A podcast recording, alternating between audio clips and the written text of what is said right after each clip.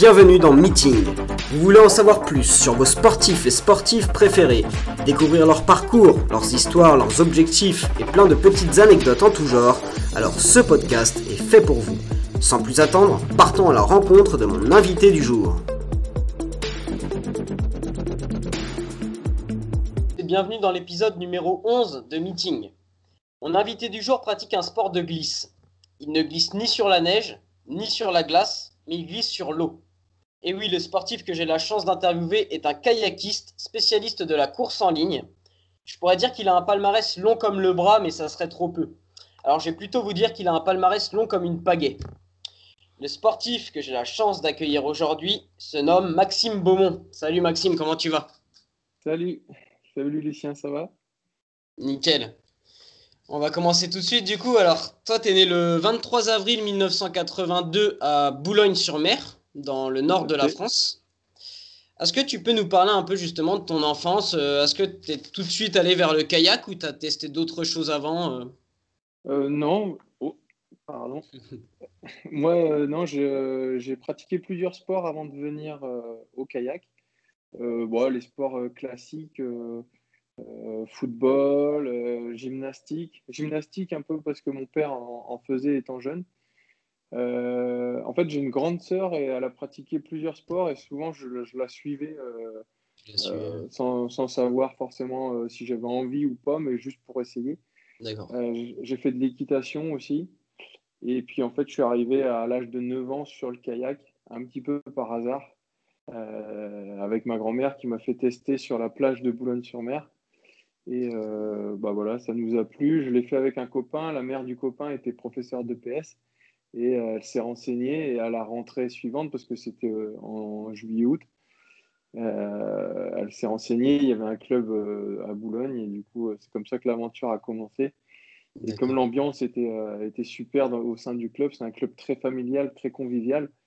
ça nous a plu directement. Et, et voilà, on y est resté Jusque maintenant. Alors en fait, ça, ça s'est vraiment fait par hasard, quoi, parce que là, ce que tu me disais, tu avais essentiellement testé des sports euh, terrestres. Et euh, un jour, du coup, sur la plage de Boulogne-sur-Mer, euh, tu as vu un local avec un pote et tu t'es dit, tiens, on va aller voir. Et au final, ça s'est fait comme ça. Alors c'est à peu près ça, ouais. En fait, la plage de Boulogne, elle est très petite et tout l'été, j'étais confié à ma grand-mère parce que mes parents travaillaient pendant les grandes vacances. Euh, et, en fait, ma grand-mère, bah, voilà, elle voyait bien qu'au bout d'un moment, euh, je m'ennuyais un petit peu sur la plage, même si j'étais avec le copain. Euh, bah, voilà, on avait besoin d'une activité autre pour, pour s'épanouir. Et bah, oui, il y avait un local qui était présent sur la plage. Et ma grand-mère s'est dit, tiens, bah, je, vais, je vais leur payer une petite initiation en kayak pour, pour leur changer, pour occuper leur après-midi. Et, et, oui, c'est comme ça qu'on a, on a commencé, vraiment par hasard. D'accord. Et tu avais, avais 9 ans alors? C'est ça. Ok. C'était déjà le kayak, parce que ça c'est quand même du coup 29 euh, ans euh, en arrière.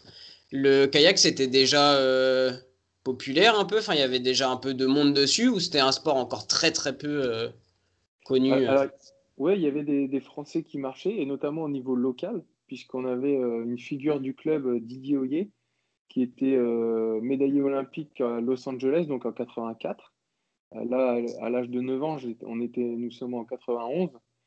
Et en 92, euh, donc un an après que j'ai testé le kayak, il a fait une, seconde médaille olympique.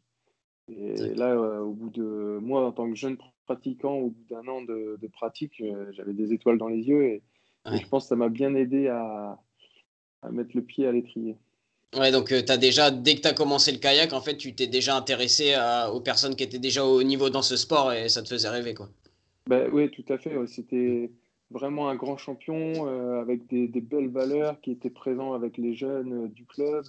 Et forcément, quand tu as quelqu'un de ton club qui participe aux Jeux Olympiques, tu le suis, tu le suis, es à fond derrière. Et, même si toi, tu n'es pas encore un grand compétiteur, rien que pour le comme je disais tout à l'heure, c'est un club très familial, très convivial. Euh, tout le monde s'est réuni pour suivre ensemble euh, la course. Et euh, voilà, il y avait vraiment une bonne ambiance derrière lui. Et quand tu as commencé, du coup, là, 9 ans, euh, tu, disais déjà que tu voulais euh, en faire euh, un peu en faire au, haut niveau ou c'était pas du tout d'actualité, c'était vraiment détente, voilà pour le plaisir. Non, c'était pas du tout d'actualité, mais ah, j'ai toujours eu le un peu l'âme d'un compétiteur et et bah, le fait de voir Didier donc être médaillé olympique, ça m'a forcément donné des idées, même si je me suis pas dit demain je vais être champion olympique. C'était dans un coin de ma tête, c'était un l'aboutissement d'une carrière. Et, euh, mais je me suis jamais pris la tête à me dire, euh, bah voilà, si, en, si dans 5 ans je suis pas en équipe de France, c'est pas la peine d'aller plus loin. Donc euh, je ne vais pas dire j'ai pris mon temps parce que ce serait pas vrai, mais voilà, j'y suis allé au plaisir. Étape par étape. Voilà, à profiter de l'instant présent sans jamais trop me, me, me projeter. Et, et, je pense que c'est ça aussi qui m'a aidé à, à faire mon chemin euh, doucement, mais sûrement. Mmh. alors, les, les, premières compètes, elles arrivent quand alors euh, À quel âge à peu près? Oh, bah, Ça a été très vite. Hein. Euh, surtout à, Boulogne, on était, c'est un, club plutôt course en ligne. Et c'est un club plutôt compétition. Donc, assez rapidement, encore aujourd'hui, on met les jeunes dans des, en tout cas ceux qui, ont, qui en ont envie, dans des conditions pour être compétiteurs, pour participer à la compète. Donc, euh, donc moi, pour te dire, j'ai commencé en... Donc j'ai fait mon initiation juillet-août. J'ai commencé, j'ai pris ma première licence en septembre. Et je pense en novembre, je participais déjà à une compétition. Ah oui, d'accord, ouais, ça c'était assez rapide. C'était assez rapide. Aujourd'hui, bon, ça se passe pas comme ça, mais à l'époque, il y avait des compétitions euh, l'hiver. Et, euh, et, du coup, bah, c'est comme ça qu'on a, qu'on a commencé. Après, c'est pas les plus agréables. Hein, bah oui, c'est sûr, c'est ce que j'allais te dire. Euh, dans l'eau, à Boulogne en plus, euh, l'hiver, ouais, ça doit être euh, assez, assez hardcore. Mais bon, ça, ça forge le, le, mental et le. Tout à fait, ouais. Alors, juste pour revenir un peu sur. parce que du coup, ceux qui vont écouter la vidéo connaissent peut-être pas forcément le kayak. Moi, je t'avoue que je connaissais pas énormément non plus, mais je me suis un peu renseigné. Alors, tu vas me dire si je me trompe. Donc, la course en ligne, bon, ça, c'est assez simple. En gros, vous vous partez, euh, c'est des courses euh, toutes droites, quoi.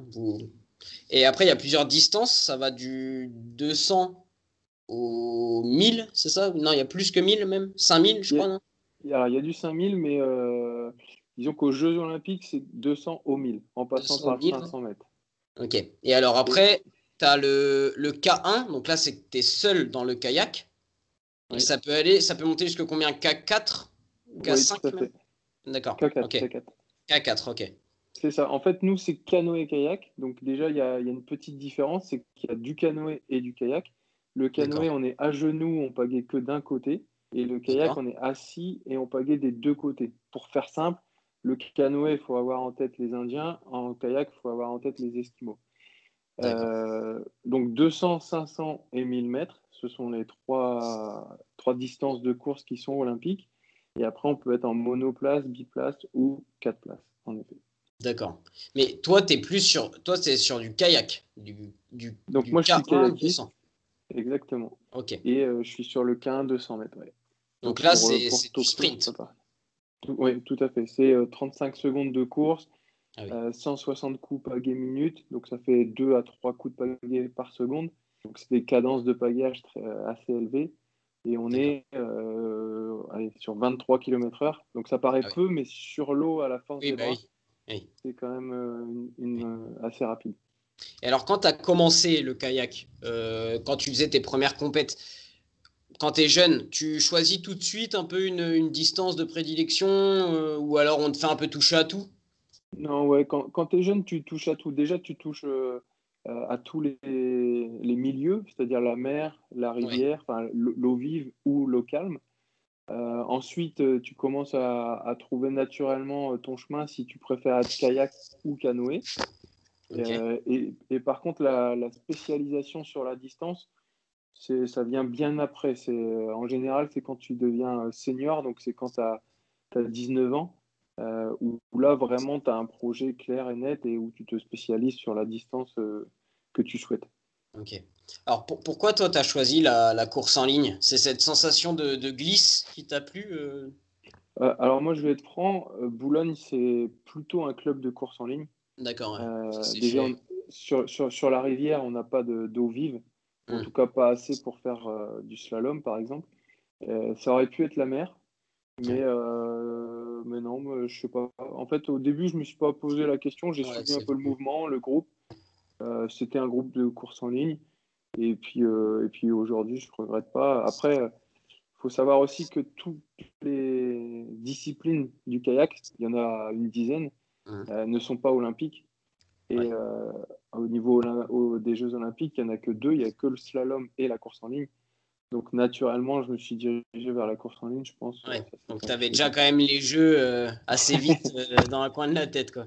Ouais, ouais. Ok.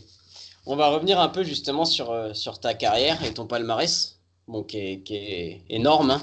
Donc j'ai j'ai repris un peu euh, année par année. Ça commence en vraiment en 2008, où tu fais les, les championnats d'Europe. En, là, c'est en K4 sur euh, 1000 mètres. Donc là, tu es encore quand même sur de la, de la longue distance. Donc là, à cette époque-là, tu n'étais pas, encore- pas encore vraiment spécialisé encore ou... Euh, non, en fait, euh, si tu veux, euh, avant 2010, il n'y avait pas le 200. Le 200 mètres n'était pas olympique. C'est D'accord. assez récent, enfin récent, maintenant ça fait 10 ans, mais donc avant 2010, euh, il y, a- il y avait que du 500 et du 1000 mètres. D'accord. Et, et donc voilà, ça c'est c'est venu qu'après. Donc euh, avant, comme il y avait que du 500 et du 1000 mètres, il n'y avait pas vraiment de spécialisation. Comme Ok. c'est deux efforts plutôt aérobie, bon, il y en a un beaucoup plus puissant que aérobie que l'autre, Mm. mais euh, pour autant, euh, il n'y avait pas de spécialisation. On faisait les mêmes entraînements. Ok. Alors justement, là en 2010, tu peux du coup maintenant faire du, du 15 200 mètres et tu fais septième au championnat d'Europe euh, à Trazorvia en Espagne. Trazona, ouais, Trazona, exactement. mais en Et- 1000 mètres du coup. En 1000 mètres? D'accord. Ouais. Bon, alors, de toute façon, je vais peut-être avoir des fautes parce que ton palmarès, il est tellement, euh, tellement long que. Alors là... Dans Après, ma tu- première sélection équipe de France, ça commence en 2002, en fait, Ah ouais. euh, chez, les, chez les moins de 23 ans. D'accord, chez les jeunes, ok. Ouais. Et euh, je fais un petit passage éclair en 2003 au championnat du monde senior parce que euh, le, le 4 places moins de 23 bat les seniors et donc prennent, prennent leur place au, championnat du monde. dont- donc je faisais partie de ce bateau-là. 2004, une médaille au championnat d'Europe en moins de 23 ans. Et euh, voilà, après, bon, j'ai enchaîné plusieurs euh, finales mondiales, mais, euh, mais sans véritable résultat. Jusqu'à euh, bah, là où tu reprends la main, je pense. Donc 2010, c'est sur 1000 et 2011, c'est là où je me spécialise. Ce qui s'est passé, c'est qu'en 2010, en 2011, pardon, je commence la saison sur le 4 places 1000 mètres. Ça se passe pas très bien. Euh, la fédération décide de me sortir du 4 places 1000 mètres et on est deux mois avant les championnats du monde. Et là, je me dis, bon, bah écoute, avec l'entraîneur, on décide de se spécialiser sur 200 mètres. euh, les deux derniers mois, on joue le tout pour le tout. Et c'est là où je commence et, et où ça marche au final. Ok. Donc c'est en 2011 que tu commences vraiment à te spécialiser euh, sur le fait. 200. Ok, et donc après, ces championnats du monde, ils se passent à Szeged, en Hongrie. Oui, Donc tu fais, je te laisse le dire, quatrième, quatrième, voilà. quatrième synonyme aussi- de quota olympique. D'accord, ok. Donc ouais, pour l'année d'après à Londres. Exactement. Cette année-là aussi, tu fais champion de France? Oui, Donc ça, donc, des titres de champion de France, t'en as... euh, J'ai regardé, t'en as euh, beaucoup, beaucoup. Il y a quand même de la concurrence sur le, le plateau français en kayak où c'était assez, euh, entre guillemets, simple de gagner ces titres ou t'as quand même à chaque, chaque année dû batailler pour aller chercher non. ces titres de champion de France? Il y a eu, il y a eu des années vraiment de, de bataille où Ouais. on était deux sportifs à, jouer, euh, à, à jouer des coups de, pour, euh, ça se jouait dans le dixième de seconde. Euh, après, euh, il y a eu un petit creux euh, avec euh, un peu moins de, de confrontation, je dirais. Ok. Mais là, ça commence à revenir et, et c'est bien. Ça, fait, ça, ça remet de la densité et ça fait lever le niveau euh, français. Hmm. Alors, est-ce qu'on peut dire que 2012, c'est une de tes plus belles années euh, en tant que kayakiste? Euh, oui, je, oui, oui, je pense que c'est quand même une, une belle année. Ouais. Parce que du coup, tu fais, donc, es encore champion de France à Mantes-la-Jolie? Euh, je suis champion de France, oui, tout à fait. Tu fais deuxième au championnat d'Europe à Zagreb? Oui, Et tu es au JO de Londres. Donc là, tu es premier Jeux Olympiques? Tu fais quatrième. Quatrième à 3 centièmes de seconde de la médaille. Donc, alors, justement, comment tu as vécu ces Jeux Olympiques? Je parle vraiment dans le côté ta perf individuelle, mais aussi l'univers des Jeux Olympiques. Quoi. Ça, ça, quand tu arrives comme ça, tu vois plein d'athlètes. Alors, en fait, moi, je m'y étais préparé. Euh, je ne connaissais pas les Jeux Olympiques et euh, quand j'entendais beaucoup de gens en parler, je me... souvent c'était l'atmosphère, tout ce qu'il y avait autour qui, qui, qui perturbait un petit peu qu'on n'avait pas l'habitude.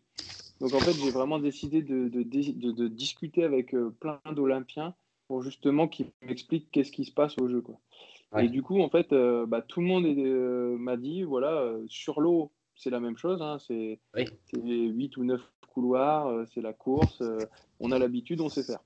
Par contre, c'est tout ce qu'il y a autour, c'est les médias, c'est euh, beaucoup de public, c'est la, la, médiatisation en amont, c'est le village olympique avec tous les sportifs stars qu'on a l'habitude de voir à la télé et que là, on mange à côté ou voire même on discute avec eux. Donc, c'est toutes ces choses-là. Et du coup, je, je m'étais préparé mentalement en amont et j'avoue que ça m'a pas trop surpris. D'accord. Ok. Ça m'a pas trop surpris. C'est quelque chose quand même que j'ai vécu, que j'ai apprécié, que j'ai euh, euh, découvert, mais sans avoir un côté, sans avoir le côté négatif qui te sort de ta compétition. Oui, ouais, ouais, je vois. Ok. Et alors justement, le fait de faire quatrième à trois centièmes euh, de la troisième place, tu, tu réagis comment sur le moment? Tu es, quand même content parce que tu fais quand même une grosse performance aux Jeux Olympiques ou alors tu, tu dis merde, putain, euh, je suis vraiment à rien du podium, quoi, une médaille olympique euh. bah, Sur le moment, je suis content de ma course parce que j'ai tout donné et euh, j'ai pas fait d'erreur, pas, donc j'ai pas de regrets en fait. Après, quand je revois bon, le, la course, quand je revois comme c'est serré, quand je regarde les temps, bah, voilà, tu, tu, réfléchis, tu te dis quand même, euh, j'ai peut-être gratté quand même peut-être un petit truc là, un petit truc là, tu pinailles un peu. Euh, ce qui est sûr, c'est que j'ai à peine passé la ligne, je me suis dit, non mais là, euh, je, suis quatrième, mon niveau c'est quatrième à ça, ouais. j'y retourne, c'est sûr, j'y retourne. J'y retourne et cette fois-ci, j'y vais pour, pour monter d'un cran et, et, aller gagner en fait. Donc là, cette année 2012, tu étais, vraiment un, taulier euh, du kayak parce que tu étais numéro 1 français sur euh, 200 mètres. Donc après l'année 2013, alors là sur l'année 2013, tu fais pas champion de France, tu fais deuxième. Euh, qui est-ce qui te, qui te bat alors euh? Bah, Justement, je parlais d'une confrontation avec un, gars. En fait, C'était d'ailleurs mon équipier de biplace 200 mètres aux Jeux Olympiques. En fait, c'est quelqu'un avec qui il y, avait, il y a toujours eu une émulation. On était deux sprinteurs où, pendant quatre ans, de 2012 à, enfin, avant même 2012 jusque 2016, on, était en confrontation euh, pour gagner. D'accord. Euh, et euh, donc voilà, il y avait une, vraie rivalité. Il faut savoir que les championnats de France, c'est une compétition qu'on ne prépare pas forcément parce qu'elle se situe au mois de juillet et c'est pas c'est pas une sélection équipe de France. On a nos sélections équipe de France avril-mai, où là on est prêt. Euh, et ensuite, on a euh, les championnats du monde ou les Jeux olympiques au mois d'août. Ça, c'est les deux gros événements qu'on prépare, où on est euh, affûté, où on est prêt. Et au milieu, il y a les championnats de France qui, là, bon voilà, on y va, on court, ça fait des points pour le club, ça permet à nous de nous faire une compétition à, quand même à un bon niveau. Euh, mais euh, on y va avec l'état de forme qu'on a. quoi. D'accord, oui. Ah, ouais, ok. Et, du coup, c'est pour ça, des fois, bah voilà, euh, c'est pas plus grave que ça que l'un gagne ou l'autre gagne. oui, dans, dans, la, dans ta phase de, de, de préparation de l'entraînement, ton pic de forme ne doit pas être au championnat de France. Quoi. Exactement. Donc c'est possible qu'on fasse une semaine difficile ou compliquée avant les championnats de France et qu'on arrive dans un état de fatigue euh, différents. Surtout que euh, donc c'était Sébastien Jou. Seb et moi, on s'entraînait pas au même endroit, donc on faisait pas forcément exactement les mêmes contenus, même si ça y ressemblait fort. Euh, voilà. Et puis bon, bah, ça impactait pas la personne de la même manière. Donc c'est aussi pour ça que des fois il y a eu des. Un coup c'était pour moi, un coup c'était pour lui. voilà, c'était pas. Mais en tout, en tout cas sur cette période-là, on va dire que sur les échéances qui comptait, je suis resté numéro un français. Oui, ok. alors, cette année-là, là, en 2013, en... tu fais les championnats d'Europe, tu fais troisième. Oui. mais sur K2 200. C'est ça, en biplace avec Sébastien. Ok. Et au championnat du monde, tu fais quatrième en K2 200 et troisième en K2 500. C'est ça. Pourquoi cette année-là, tu n'as pas fait de K1 200 Alors, nous, notre objectif euh, sur l'Olympiade, c'était le biplace. D'accord. Euh, donc en 2013, 2014, on, était parti pour, et même 2015, on était parti pour faire que du biplace. Ok. Euh, et en fait, en, 2015, on a euh, changé un petit peu. On, s'est dit, on va faire des courses en mono pour augmenter le, nombre de courses en international. En fait, le, programme, si tu veux, il est sur trois jours en Coupe du Monde. Et il y avait un jour et demi biplace et ensuite un jour et demi monoplace. Et donc, on s'est dit, bah, comme le biplace sera terminé, de toute façon, plutôt que de rien faire pendant le reste de la compétition, autant monter en monoplace et faire des courses. Et euh, jouer avec la confrontation internationale, voir le niveau qu'on a. Mmh. donc on avait décidé de faire ça en 2015. Et en fait, en faisant ça, euh, bah, on a vu que notre niveau était bon. Sur la première Coupe du Monde, Seb, enfin moi je gagne, Seb fait 3. Euh, sur la deuxième, Seb n'a pas couru, mais moi je la gagne. Et du coup, là, on s'est dit, bah attends, quand même, euh, on vient de gagner deux Coupes du Monde. Euh, ça vaut peut-être le coup quand même qu'on aligne le monoplace au championnat du monde. C'est pour ça qu'en 2015, je cours les championnats du monde en mono et en biplace. Et tu n'avais pas peur au début, avant de, faire ce choix, que le fait de faire euh, le biplace avant le monoplace, que tu aies une, fatigue un peu pour après la bah, course individuelle? Non, parce que justement, l'objectif, c'était clair, c'était le biplace. Ouais, donc après, c'était du bonus, quoi, en fait, dans ta tête au début. Euh. C'est ça, c'est ça. Ok. Et, même au championnat du monde, c'était euh, dans l'esprit, c'était le biplace la priorité. Et... Donc, il n'y avait aucun problème avec ça. Ok. Donc, alors, ces championnats du monde, là, dont tu parles en 2015, c'était à Milan, en Italie. Oui. Et tu fais deuxième sur, en, en, monoplace. En monoplace, et vous faites quatrième en biplace c'est ça. donc là, je suppose que c'est une grosse satisfaction, là, cette deuxième place, cette médaille d'argent euh, oui, et non. Euh, très content parce que c'est la première fois que je suis médaillé au championnat du monde en monoplace. À la fois très frustrant parce que je pense que dans la pagaie, j'avais la capacité de la gagner, cette course. D'accord. Et j'ai pas voulu prendre trop de risques sur le départ. Et, euh, et ça m'a valu, je pense, la médaille d'or sur cette course.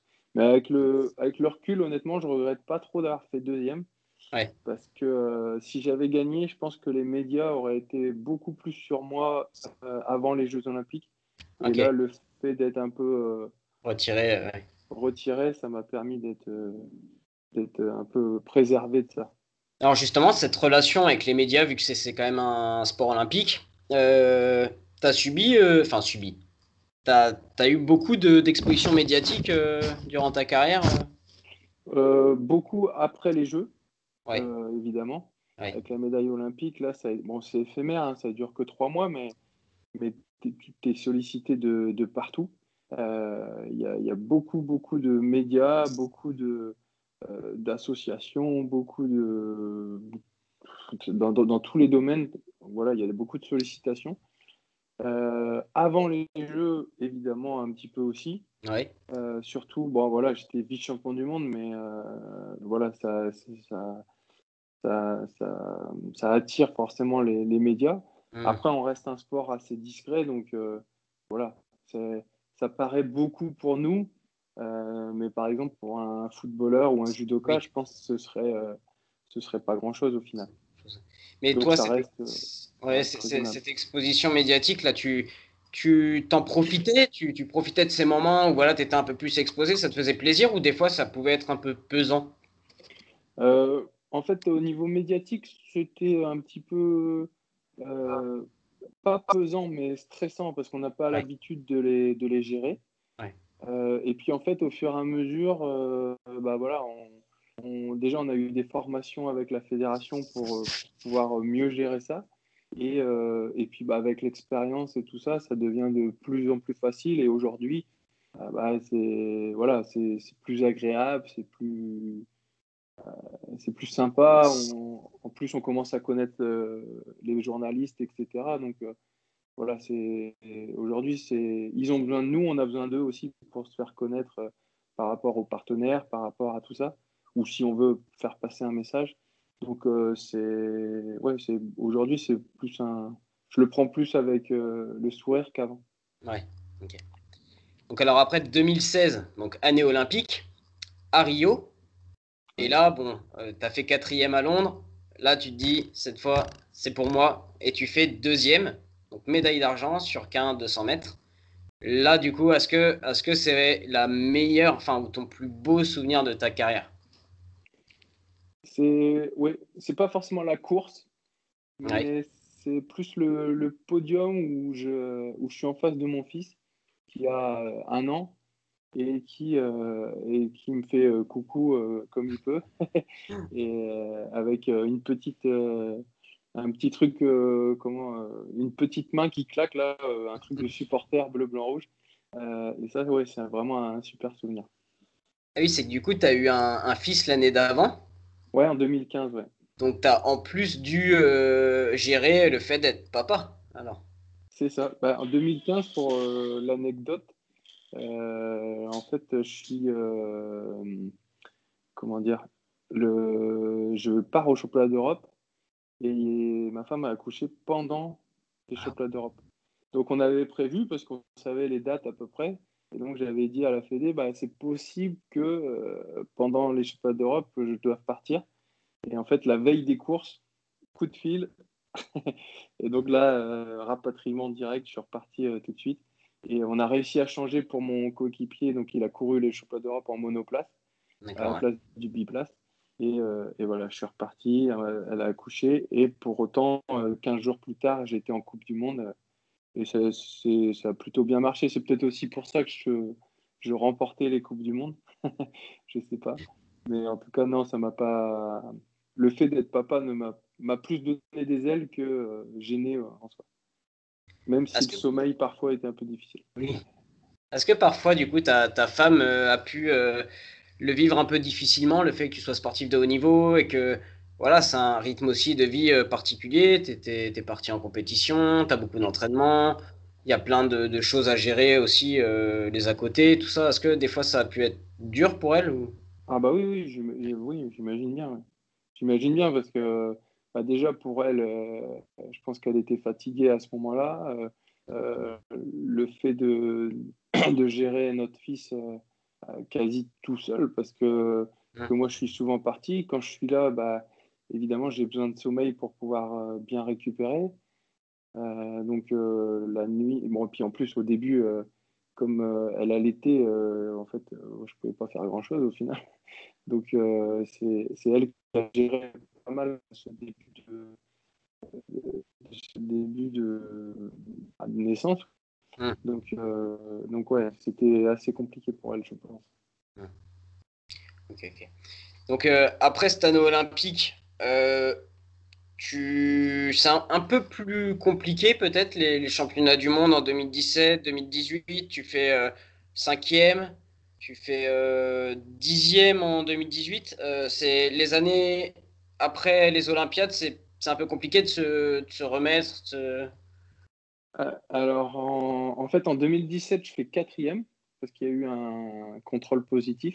Ok, ah oui, ça n'a peut-être pas été mis à jour, mais. Et donc, euh, voilà. Après, euh, bon, ouais, c'était une année post-olympique. Mais surtout, sur ces trois années-là, on a fait des essais de doublage avec, sur d'autres distances. C'est-à-dire que en 2017, j'étais dans le K4 500 mètres. Euh, en 2018, j'étais dans le K2 1000 mètres. Euh, et en 2019, j'étais également dans le K4 500 mètres. Donc à chaque fois, on faisait des essais euh, pour, pour voir si. parce que l'idée, c'est de sélectionner le plus de personnes possible aux Jeux Olympiques. Il y a des quotas. Et donc de sélectionner des bateaux plus longs avec plus de personnes. Ça permet d'avoir plus de personnes aux Jeux. Et étant le, à ce moment-là le numéro un français sur euh, pas mal de distances, enfin, la fédération m'avait sollicité pour euh, faire partie de ces bateaux-là. Par exemple, en, bon, en 2017, voilà, il y, a eu deux courses, donc deux finales. Quatrième en monoplace et septième sur le 4 places. En 2018, bah déjà, je me suis fracturé la cheville en début d'année. Et ensuite, j'étais, il y avait d'abord le biplace 1000 mètres et ensuite le monoplace 200 mètres. Et 1000 mètres, c'est 3 minutes 30 d'effort, alors que le 200, c'est 30 secondes. Donc euh, au niveau préparation, au niveau récupération, ce n'était pas la même chose. Par contre, sur le cas de 1000 mètres, on a quand même fait 7 euh, qui était plutôt une, une bonne perf. Alors, pour toi, ça doit être, ça doit être terrible, de, vu que tu es un sprinter, tu me disais c'est 35 secondes d'effort, quand tu es aligné sur un 1000, c'est 3 minutes 30, c'est super dur. quoi par exemple, en athlétisme, un mec qui fait du 200 ou du 400, qui, on lui demande de faire un 5000, ça doit être. Euh, voilà, ça, ça c'est pas du tout les mêmes filières, quoi. Donc, euh. Non, c'est assez compliqué. Après, euh, moi, je suis issu de cette filière-là, donc j'ai des, on va dire que j'ai des bons restes. Chez les sprinters, en plus, chez les sprinters français, on, est, on a une préparation, certes, sur de la vitesse, sur du sprint, mais qui est quand même encore tournée vers l'aérobie pour travailler techniquement, etc. Euh, chose que, par exemple, les Canadiens ou les Suédois ne font pas du tout. Ils, ont ils, ont plutôt des jeunes générations qui sont issues du sprint et qui euh, bossent euh, sprint, sprint, sprint, sprint, sprint. Mais d'ailleurs, ça paye en fin de course. Je veux dire, eux, ils sont capables de partir très, très vite. Mais souvent, moi, j'ai des fins de course très rapides. Et c'est souvent en fin de course que je les passe au final. Donc, euh, bon, je ne sais pas quelle est la méthode la, plus, la mieux. En tout cas, c'est celle-là que nous, Français, on a plutôt pris. Et, euh, et du coup, c'est dans ce sens-là où ça me permet de jouer un petit peu aussi sur des distances un peu plus longues. Ok. Alors, en 2019, tu fais des Jeux européens à Minsk, en Biélorussie. Tout à fait. Euh, et là, c'est la première fois que tu termines premier dans un championnat international, en fait. Euh, ouais, sur un championnat de référence. Parce que j'avais déjà gagné des Coupes du Monde, mais par contre, euh, jamais des grands championnats comme championnat d'Europe, championnat du monde ou Jeux. Et du coup, euh, ouais, là, ça fait, c'est la Marseillaise, c'est, c'est un événement assez, assez sympa à vivre. en plus, ça a été diffusé sur l'équipe 21, je crois, sur la. ouais, tout à fait. Ces Jeux européens, ouais. donc ouais, ça doit être un super souvenir, ça. Ouais, ouais c'est un super souvenir, tout à fait. tu fais aussi premier au championnat d'Europe? Cette année-là euh, bah, En fait, le championnat d'Europe et les Jeux européens étaient une seule et même. C'était les deux dans le même. Euh, ouais. Pourquoi ils avaient. Ils auraient pu faire deux, deux championnats C'est juste qu'ils ont choisi de. Non, bah, ils ont... la, fédération européenne a décidé de pas. de... a estimé que, de... que faire un championnat d'Europe en plus, c'était pas. Ouais, c'était pas nécessaire. Et au championnat du monde, tu fais quatrième et donc, tu valides ton billet pour euh, les Jeux Olympiques. Ouais, je euh, valide le bateau. le, le, bateau? Ouais, c'est-à-dire il y aura un bateau français aux Jeux Olympiques sur le K1 200 mètres. Ok, oui. savoir si c'est moi dedans, ça, ça se décidera en mai. Ah oui, d'accord. Ah, ah, c'est pas. Quand, le, quand tu as fait ta quatrième place, tu sais que du coup il y a un bateau pour les Jeux, mais tu sais pas encore si c'est toi qui va y être. C'est ça. Alors que tu as fait quand même premier aux Jeux européens, tout ça, tu t'es pas encore sûr de. Ah non, non. Et comment ça se décide ça après? Bah il, y a des sélections nationales au mois de mai prochain et un circuit euh, Coupe du Monde. Et donc sur ces, sur ces courses-là, de, on va dire de référence par rapport à, la sélection olympique, euh, il, y aura, euh, il y aura sélection ou pas. D'accord. Donc, de toute façon, après, en 2020, l'année 2020 démarre, mais il y a le, le Covid, donc confinement. Donc, euh, bah, pour toi, ça doit être super compliqué parce que pendant le confinement, euh, t'as pas pu, euh, le premier confinement, t'as pas pu être sur le bateau, je suppose. Oui, tout à fait.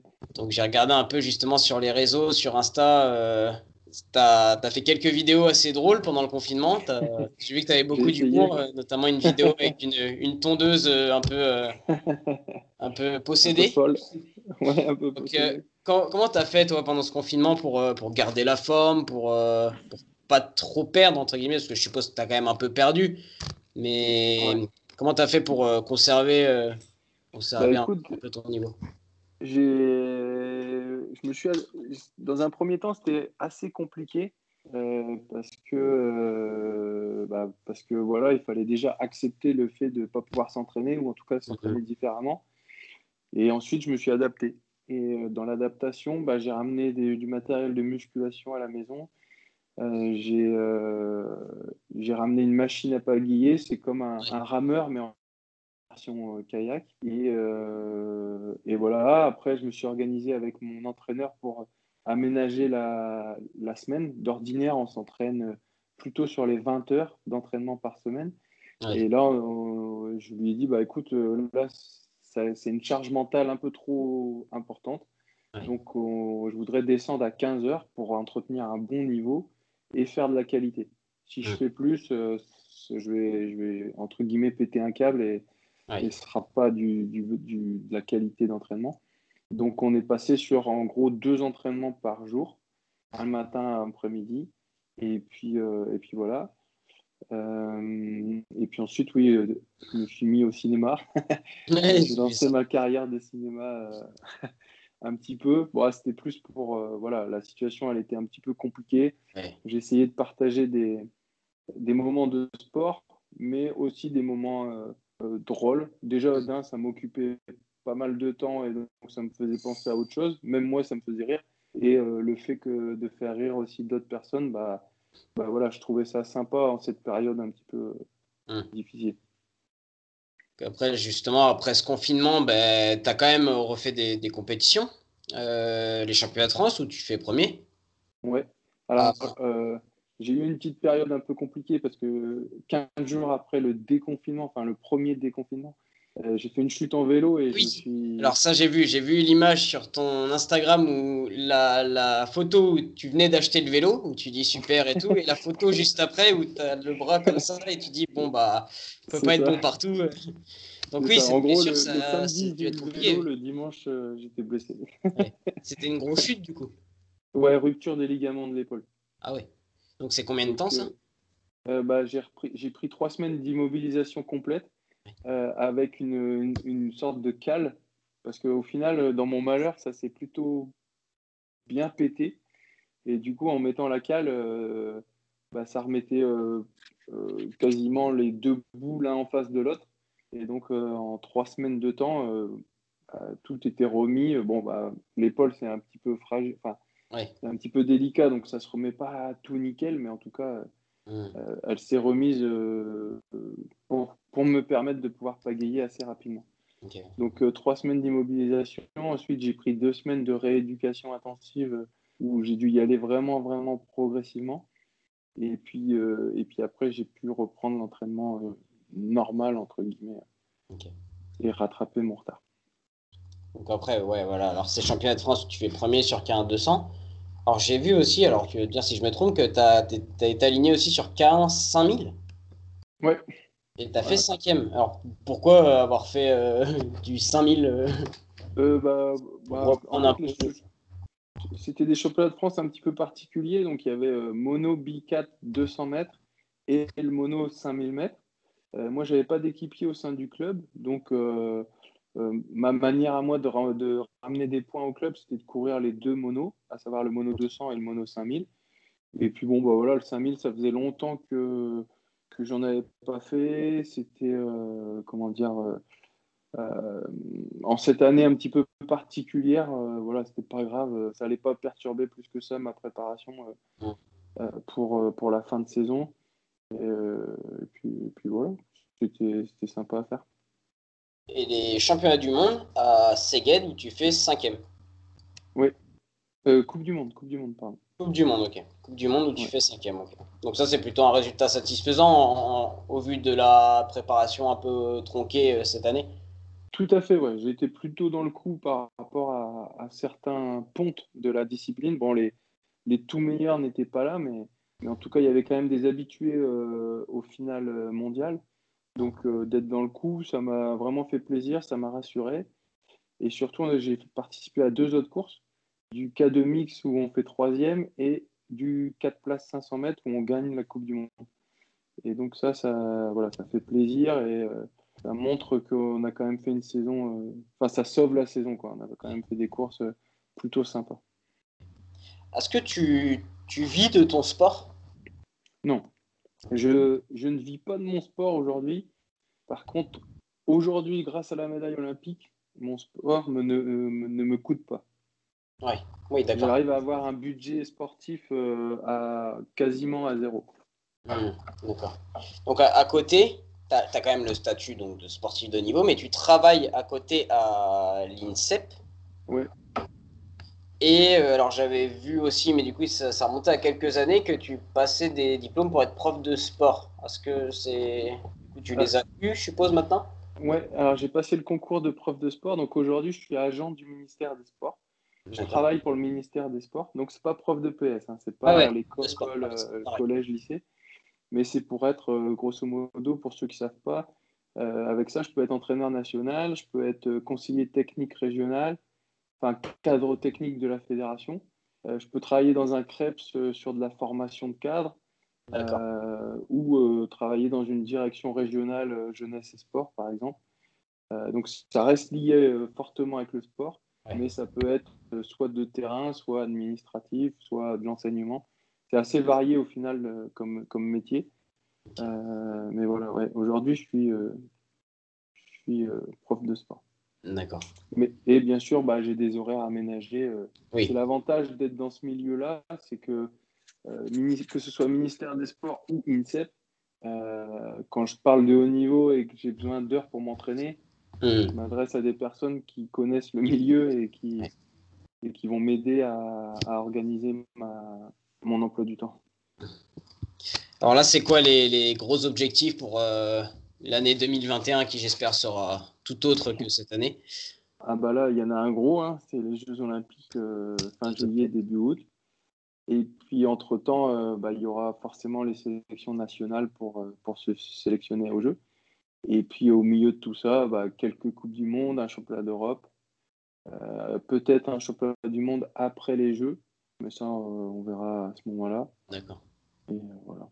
Donc c'est vraiment les jeux quand même, hein, là. Oui, c'est les Jeux, le, le Et- point d'orgue de la saison. Et au jeu, c'est médaille d'or? C'est l'objectif, ouais, C'est l'objectif Médaille d'or sur K1 200 tout à fait. Ok. Bon, on espère en tout cas. On croise les doigts.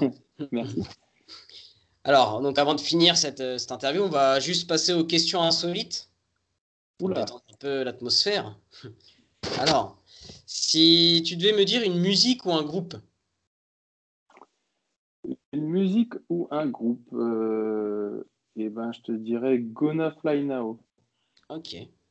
Ok, ok. Alors, un, un film ou une série? Un film ou une série Euh, Le film, je te dirais euh, Braveheart. Ok, je connais pas, je connais pas, mais. Ok, ok. Alors, un, un plat. En plus, j'ai vu que tu avais un régime alimentaire pas super strict, tu disais. Eh, non, je suis Alors- pas le meilleur euh, au niveau alimentation. Je vais te dire spaghetti bolognaise. Ah, ça va, ça va, ça va. Ça va. ouais. J'ai eu pire dans les interviews, j'ai eu pire. J'ai eu des sportifs un peu plus. Alors, une destination de vacances. Euh, Maldives. Ah, ok. T'as déjà eu l'occasion d'y aller ou c'est un... Non. Non. Non, non. Mais c'est un endroit que j'aimerais bien visiter. Alors, une, une autre passion que le, si possible, que le sport. Là, euh, La comédie, bon, ça, ok, mais. euh, ou quelque chose dans le sport, hein, c'est pas grave si vraiment tu trouves pas. Non, bah, à part le, enfin, le sport en général, euh, une autre passion, euh, je dirais, euh, non, je sais pas, Joker, allez. Joker. Euh, une inspiration ou un modèle Euh, moi, les- euh, bon, ça- il a arrêté sa carrière, mais c'était Ladji Doucouré. Ouais, le hurdler. Le hurdler, ouais, tout à fait. Et, et notamment au Championnat du Monde, lorsqu'il avait, il avait perdu sa finale alors qu'il jouait une, une magnifique deuxième place. Ouais. Et il rate la dernière haie. Il, bon, il finit dernier ou avant-dernier.